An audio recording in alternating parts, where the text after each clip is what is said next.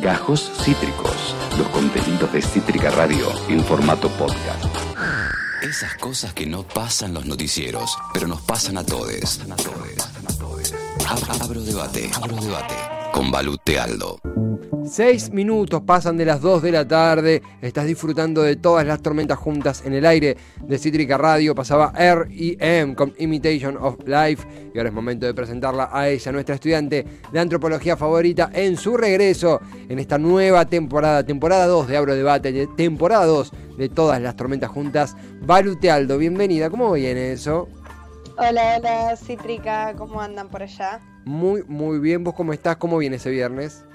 Bien, muy bien. Me gustaría estar con ustedes en el piso, Mm. pero bueno, eh, la pandemia sigue, me tengo que cuidar, pues soy contacto estrecho, pero la semana que viene me tendrán ahí presente mucho más feliz. Vamos todavía. Nosotros eh, eh, quisimos, dijimos, Balu, te admiramos tanto que corremos el riesgo, nos aislaremos todos después. Pero Balu no, es, es la, la más racional de nosotros. y dijo, no, no, yo soy banquen". moralmente correcta. Absolutamente, de eso se trata, de eso se trata. Por eso la columna sale tan bien, Balu. Esta columna que arrancó en, en 2021 en demencia temporal. Eh, y que continúa hasta hoy, eh, afortunadamente para nosotros, no sé si afortunadamente para vos, que, que son... eh, que, que- que ha- ha- has dejado la vara muy alta ya. Bueno, gracias, gracias. Espero que sí, la verdad que yo, yo me siento afortunada, así que me voy a quedar con eso. Eh, espero que en el futuro siga siendo así. La paso muy bien. Realmente estoy muy contenta de, de hacer esta segunda temporada. Me gusta que las cosas tengan temporadas, porque Mm. implica un cambio, ¿no? Simbólico. Como siempre, un punto de vista muy social. Pero me gustan las temporadas. Total, total. Y no somos los mismos que hace un año. eh, No, para nada. Cambié mucho. Así que sí, sí, sí. eh, eh, todos, digo, todos, eh, no solo por el contexto social, sino por, por el, propio, el, propio trayecto humano. Así que es un placer continuar esta columna, mismo día, mismo canal. Balu, eh, tenemos un, un- un tema de, de- de coyuntura. Y no, porque es un tema que, algunos medios lo han tratado mucho y, es sumamente respetable y otros a medio que ni hicieron eco, pero que va por el lado de la tierra, va por el lado de eh, lo que sucede en la Patagonia, va por el lado de la apropiación. ¿Qué has traído hoy para, para deglutir antropológicamente? Bueno, eh, en la primera columna del 2022 traje un tema, espero que sea polémico, porque lo polémico significa que te, te mueve cosas internamente y te hace cuestionarte y moverte de, de tu lugar. Así que espero que sea polémico. Y se trata sobre lo que, lo que todos o la mayoría de los medios de comunicación han estado hablando por lo menos los últimos cinco días, sobre este señor Joe Lewis, no sé si eh, nos suena el nombre, eh, que de repente nos enteramos que hay un multimillonario, un magnate, dueño de 12.000 hectáreas del sur de nuestro país, eh, donde esas 12.000 hectáreas incluyen el lago escondido, es un famoso lago en, en- en el sur, el, el turismo se visita mucho, eh, que está a 50 kilómetros de la localidad del Bolsón, la provincia de Río Negro, que también el Bolsón es un sitio muy turístico, muy hermoso, recomendable para, para que se visite realmente. Pero bueno, eh, ¿por por qué surgió todo este nombre y este conflicto ahora? No porque este señor sea dueño de 12.000 hectáreas, por más loco que suene, porque es un poco fuerte, sino porque el domingo pasado un grupo de personas decidieron eh, caminar por un camino que está autorizado para poder llegar al lado escondido, que de hecho dicen que es una caminata bastante larga, un trekking, que en esas zonas eh, en general se realizan ese tipo de caminatas, pero que está autorizada para poder acceder ¿no? a la vista y a, a la, a la tierra pública a nuestro país, que es el lado escondido, ¿no? Cuando uno hace turismo, en general se pueden acceder gratuitamente o en todo caso pagando eh, una entrada baja para poder visitar estos lugares. Em, y estas personas estaban yendo en ese camino y de repente aparece la guardia privada de este señor Joe Lewis pidiéndoles de una manera muy violenta y poco amable que se retiren porque estaban en propiedad privada. Eh, bueno, todo este revuelo se armó justamente por eso, porque estas personas en realidad no estaban infringiendo ningún tipo de ley, sino al contrario, estaban haciendo uso legal de la misma. eh, y el que infringió en todo caso y utilizó su poder económico y, y político y fue este señor, claro, este señor Joe Lewis, ¿no? Em, pero no solo eso, sino que digo, si bien este hombre recién en estos días fue tapa de, de- de muchos diarios y estuvo en boca de, de muchos periodistas, eh, ya tiene denuncias anteriormente por eh, la investigación de cómo fueron adquiridas esta cantidad de tierras, ¿no? Esta cantidad de Sí. hectáreas. Sí. Porque hay una cuestión, por un lado, este hombre las compró en los años 90, o sea, hace más de 20 años, ¿no? Que es propietario de estas tierras, eh, a un precio realmente muy bajo para ese momento. Y no solo eso, sino que hay una ley en nuestro país que no permite que esa cantidad de hectáreas pertenezcan a una persona extranjera.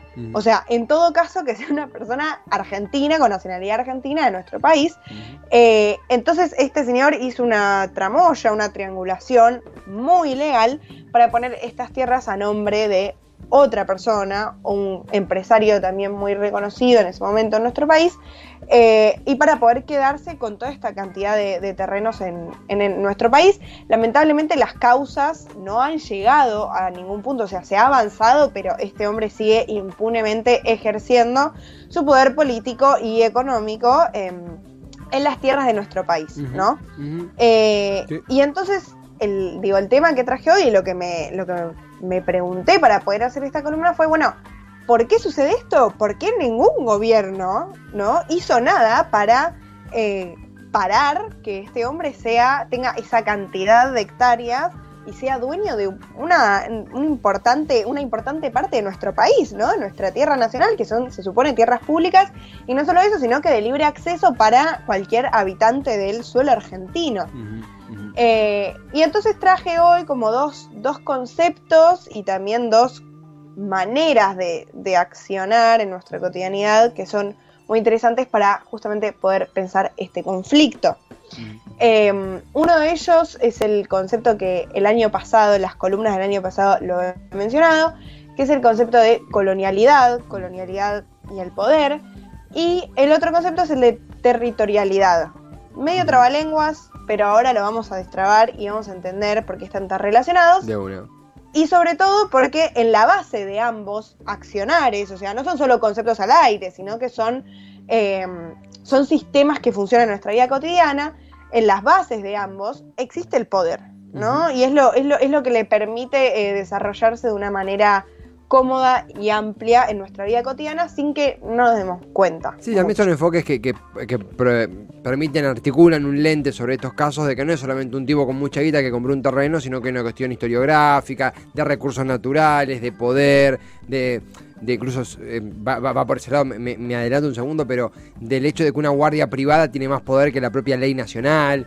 Eh, Exacto. es neces- son necesarios esos enfoques para poder, poder profundizar en esto, porque si no, nos quedamos con un 1% de todo lo que es el, el caso Le- Le- Lewis. Sí, por supuesto, tal cual. Por eso, esto, esto nos va a ayudar a pensar, ¿no? Un poquito, eh, bueno, ¿qué, ¿qué decimos cuando decimos colonialidad o qué nos estamos refiriendo o por qué, digo, traemos esto hoy?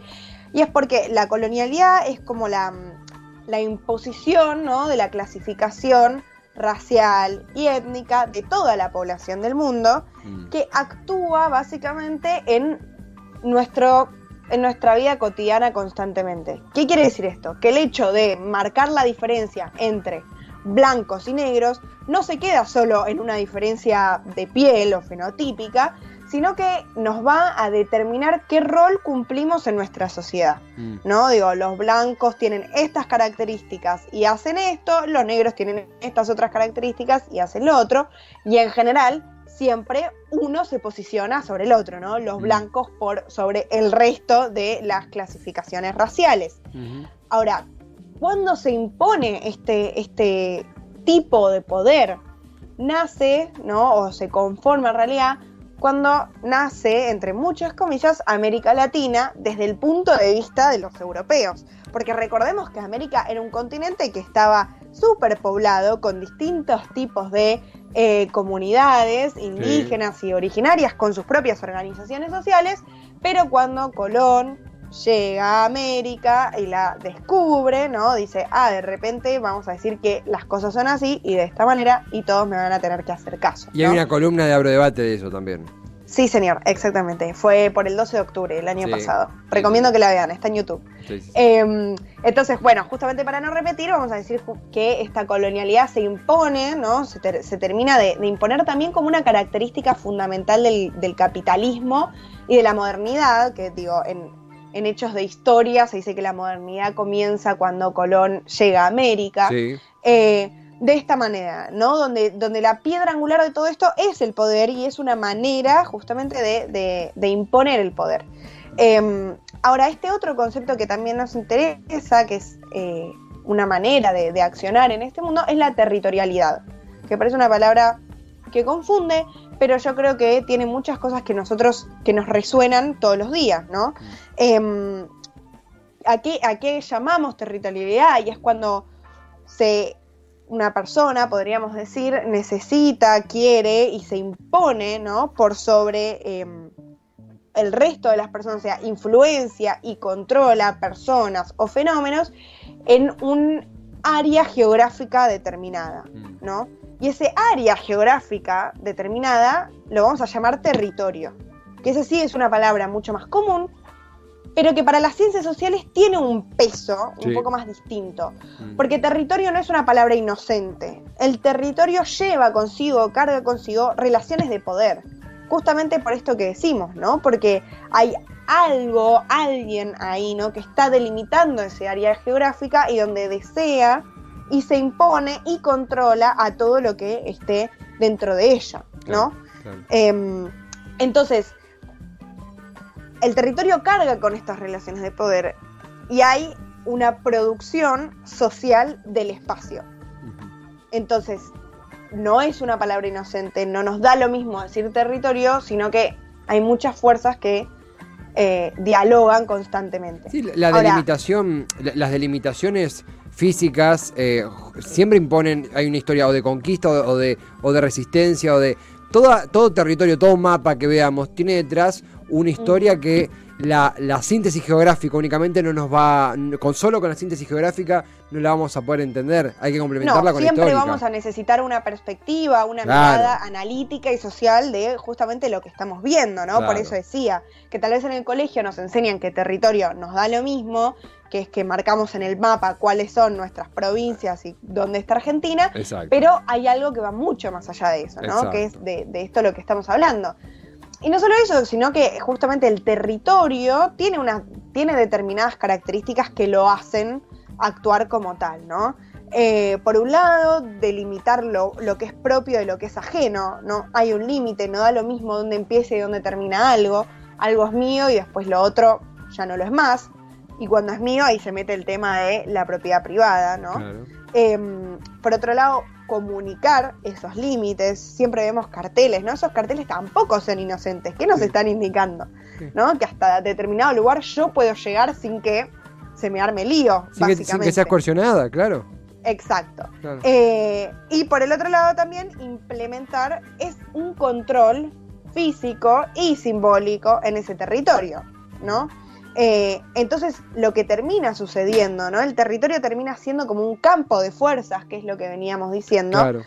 donde se define, ¿sí? Un límite eh, de alteridad, ¿no? O sea, nosotros y los otros, Claro. nosotros y ellos, básicamente. Claro, exactamente. Em, entonces, si juntamos estos, estas, estos dos accionares, ¿no? Estas dos em, sistemas que parecen naturalizarse en nuestra vida cotidiana, que casi no nos damos cuenta, o sentimos que el mundo siempre fue así y siempre lo va a ser, ¿no? Eh, vemos perfectamente cómo termina la colonialidad y la territorialidad confluyendo en el poder de Joe Lewis, ¿no? Porque este hombre, un multimillonario inglés, europeo, viene a nuestro país, de Argentina, América Latina, a comprar 11.000 hectáreas, ¿no? Como si fuera, no sé, como si me quiero comprar dos remeras, una azul y otra roja, este hombre viene y compra territorio argentino, ¿no? O sea, impone básicamente su poder, y no solo eso, sino que también se lo deja, porque esto es lo, Sí. lo- lo importante para entender, no es que es eh, hay sumisión total, sino es lo que es lo que decía anteriormente, ningún tipo de gobierno hizo nada. No, no. Eh, Porque, no. porque está naturalizado que, que un multimillonario europeo venga y quiera comprar territorio argentino. Vale, o sea, tierras que pertenecen al Estado Nacional de Sí. Argentina. Incluso eh, él tenía una muy buena. No, no es, no es por, por porque ti- coincido con vos que no es algo que solamente suce- sucedió en el macrismo, sino que hubo una complicidad por omisión o acción de, de todos los gobiernos. Macri, cuando se hablaba de Lewis, decía: eh, un tipo, le faltaba decir un pobre tipo que vino de Reino Unido, invirtió acá, Sí. ¿por qué lo molestamos? Y el gobierno nacional casi no ha hecho eco, actual, que es de un palo diferente al de Macri, obviamente. No ha hecho eco de lo que pasó en, en, en Lago Escondido, en donde eh, eh, 20, perdón, 25 dirigentes de una fuerza que justamente realiza una caminata pacífica para reclamar soberanía en la tierra expropiada por, por Lewis. eh, 25 dirigentes, entre ellos mayores de edad, adultos mayores, estuvieron retenidos, no por la policía local, que última sería otro debate, por la guardia privada de Joe Lewis. Muchos de ellos eh, se deshidrataron, eh, Sí. recibieron amenazas de muerte. Eh, y, y se- y Sí, la- hubo consecuencias físicas Total. eh, en, re- en relación a eso, sí. Y es lo que decís vos, ni siquiera fue el, el brazo armado del Estado, ¿no? Que sería otro debate. si fuera- que sería otro debate, pero con distinto tinte, me Total. parece, ¿no? No estaríamos utilizando tanto el concepto de colonialidad, por ejemplo, que acá yo creo que es muy importante eh, eh, darle la bienvenida a este concepto para, para poder entender el no solo la fuerza y el poder de Lewis, sino también como la continuación de este, entre comillas, conflicto, Mm. ¿no? Porque eh, uno diría, bueno, en los 90 adquirió estas tierras. Este tipo fue denunciado, ¿no? Hay querellas que van en contra de, de- de este señor, que están diciendo, este señor no está respetando la ley de nuestro propio país. Y así todo, recién ahora, ¿no? Fue tapa de, bueno, muchos medios, a pesar de que hubo otro sector de nuestro país que defendió lo indefendible, diciendo que Lewis, eso, era un hombre que apreciaba los paisajes hermosos que tiene el sur argentino. Mm. Em, entonces, fijémonos que si existe esa justificación, que si Joe Lewis puede sentirse eh, como en casa en relación a que, digo, el territorio argentino, ahí sí usamos este concepto, ¿no? Justamente hay un límite, sigue definiendo la alteridad entre nosotros y ellos, que después hay que fijarnos qué significa esa alteridad, digo, ¿es positiva, es negativa? ¿Qué consecuencias tiene, ¿sí? En relación a un Estado-nación. Es distinto también cuando lo aplicamos a territorios de propiedad privada. Un Estado-nación, un país, por supuesto que no es lo mismo que eh, terrenos de un señor multimillonario. ¿no? O sea, la- el, el- el análisis y las consecuencias de ello es distinto. Y sigue teniendo que ver con, eh, con accionares ¿no? Coloniales, colonialistas básicamente, que no sería lo mismo si este hombre no fuera de Europa, no fuera multimillonario. eh, claramente nuestro, nuestros gobiernos hubieran actuado de una manera muy distinta. Y, y a eso se le suma, por supuesto, la territorialidad, que es como dije, que tiene entramados de, de relaciones de poder, ¿no? Conlleva, carga con eso, porque es lo que significa, no son espacios simplemente geográficos, sino que son, eh, son producciones sociales, y como toda producción social, que es lo que venimos hablando siempre en estas columnas desde, desde hace ya un año, conlleva consecuencias de todo tipo, no son inocentes. Hay relaciones de poder constantemente. y- y to- Entonces vemos, vemos cómo este hombre literalmente hace lo que quiere sin que nadie le diga nada por todo esto que venimos hablando y que tenemos completamente naturalizado y que hay que empezar a ponerle un parate a esa situación. No, to- totalmente, e incluso también desde lo social, cuando una persona si es de cierta procedencia, de cierto país, es un ocupa, y cuando es, si es de cierta parte del mundo, es un, es un inversor que hay que respetar. Acá también hay un video que, que- que- que ha seleccionado Ian, antes que eso, Sugus Pedro pone que lindo que haya vuelto la columna de Balu, eh, Pibi Cool pone genia, Balu, te amamos, eh, Chipi Chipi te regala un corazoncito, mucho, mucho eh, amor, en- todo, todo tuyo, todo tuyo, eh, Balu, en el, en el chat de Twitch. Eh, tenemos... eh, no, me gusta darte la bienvenida con imágenes como esta, pero justamente va por ese lado, porque está, eh, ya han encontrado el video de, cómo se refería Mauricio Macri a Lewis, al pobre Lewis, mira. Lo conozco de años a Joe Luis y soy amigo de él. No tengo vínculos comerciales, ni siquiera futbolísticos, porque yo soy de Boca y es del Tottenham. El, sé y averigüé que no tiene nada que ver él con el proyecto Ladera. Entonces, de vuelta hay que ser precisos. Hay un grupo inversor argentino que quiere hacer un desarrollo, no sé dónde queda, pero lo que sí estoy seguro que no tiene nada que ver con Joe Luis. Segundo, el, lago Nada tiene ver. un mejor acceso del que tenía antes que Joe Luis compre esa propiedad. Pero que para Joe Louis limita acceso. con el lago. Primera Que es un mentira. acceso peatonal desde la ruta nacional. Y esa discusión se viene dando hace muchos años y la verdad que no entiendo. O sea, eh, que- No ¿qué es lo que se pretende? O sea, él, compró a dueños privados un campo, lo desarrolló, vive un par de meses por año ahí, da un trabajo a un montón de gente, sigue invirtiendo para que el campo sea sustentable, le da trabajo a, a- a cientos de personas.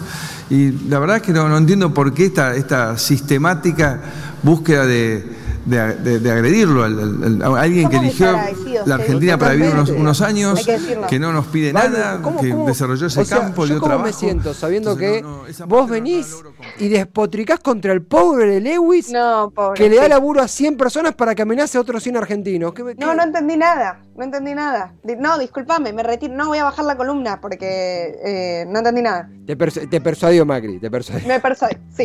Eh, No, bueno, pero es muy interesante lo que decía, porque eh, si le queremos agregar una segunda capa de análisis, Macri decía, no entiendo, porque mejoró el camino, ¿no? Un señor multimillonario extranjero mejoró los caminos que son de- del Estado-Nación, Claro. o sea, le corresponde, ¿no? Al Estado justamente mejorar esos caminos, porque forman parte de nuestro país, de nuestro territorio argentino. ¿no? ¿Dónde está la responsabilidad estatal? Bueno, más puntualmente del gobierno del expresidente Mauricio Macri. Entonces, ahí ya en la mirada de él vemos como es un inversor, como esto lo tiene naturalizado en relación a, ah, América Latina siempre va a tener que recibir la ayuda de Europa, bajo su mirada. Para hacer Para una peatonal. mejorar. Para hacer una peatonal. Claro, exacto. Y no solo decir que, bueno, eso en realidad es mentira, porque el, el acceso para Lewis es mucho más fácil que para el resto de eh, las personas que quieren acceder, que tienen que hacer un camino mucho más largo, que implica un trekking, que está bien, digo, es parte del turismo del sur, pero no es porque es el único acceso, sino porque hay un señor que decidió comprar todo esto y decir, esto ahora es mío. ¿No? ¿Qué significa que los recursos naturales sean parte, digo, o sean propiedad privada de una persona extranjera, ¿no? Ahí también, digo, puede haber un, debate ya mucho más ético, porque para Macri o para todo, todo lo que, re- eh, nada, va alre- alrededor del pensamiento de Cambiemos, eso es algo positivo, mientras que, bueno, para otros tipos de, de corriente de pensamiento, eso está en discusión, No, ¿no? total, eso también, la soberanía nacional, ¿qué significa?